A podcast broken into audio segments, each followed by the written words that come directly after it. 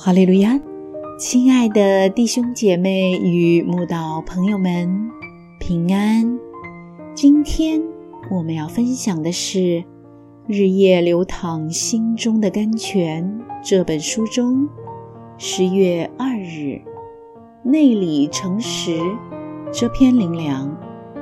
本篇背诵京剧诗篇五十一篇六节。你所喜爱的是内里诚实，你在我隐秘处，必使我得智慧。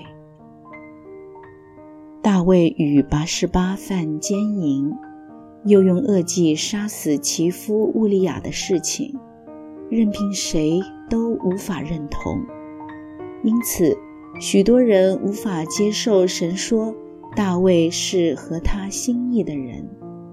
其实，神会如此说，并非大卫没有犯罪，而是大卫犯罪后，做个内里诚实的人，真实痛切地悔改其罪，一点也没有谢责诿过，替自己抗辩。大卫对于其罪，不止忧伤痛悔。还写了诗篇五十一篇，这篇认罪诗，把他的罪行毫不隐瞒地摊在阳光下，甚至将其交于诗班长，让诗班公开传唱。难道大卫没想过此举会让他的罪行永留后世，非常难堪吗？但他还愿意这样做。真是不简单，难怪被神赦免其过。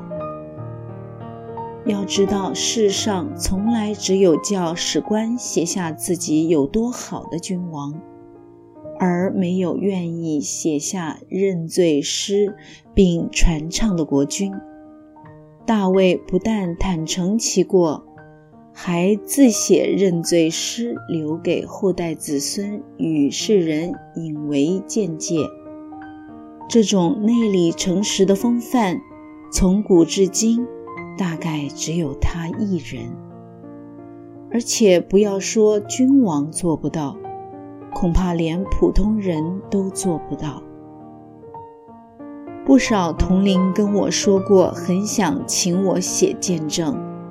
投稿登出来诉说神的作为，只因里面有太多人的软弱是不可说的，所以都未付出行动。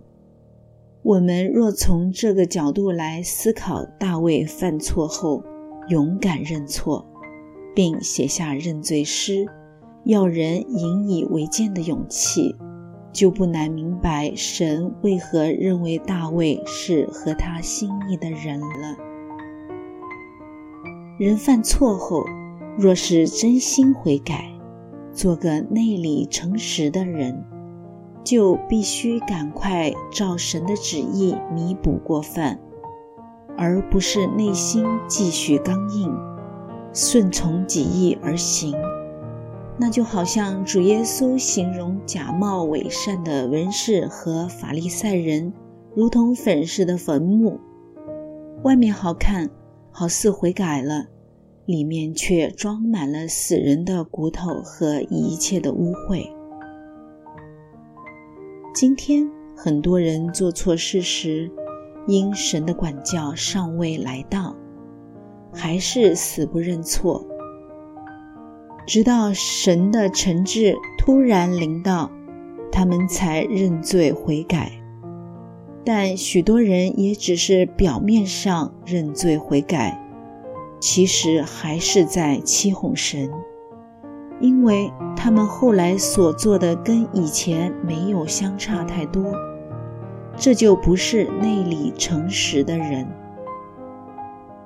神是全知的神。他不会被人的表面的行为所欺骗更不会被人假意的悔改所欺哄。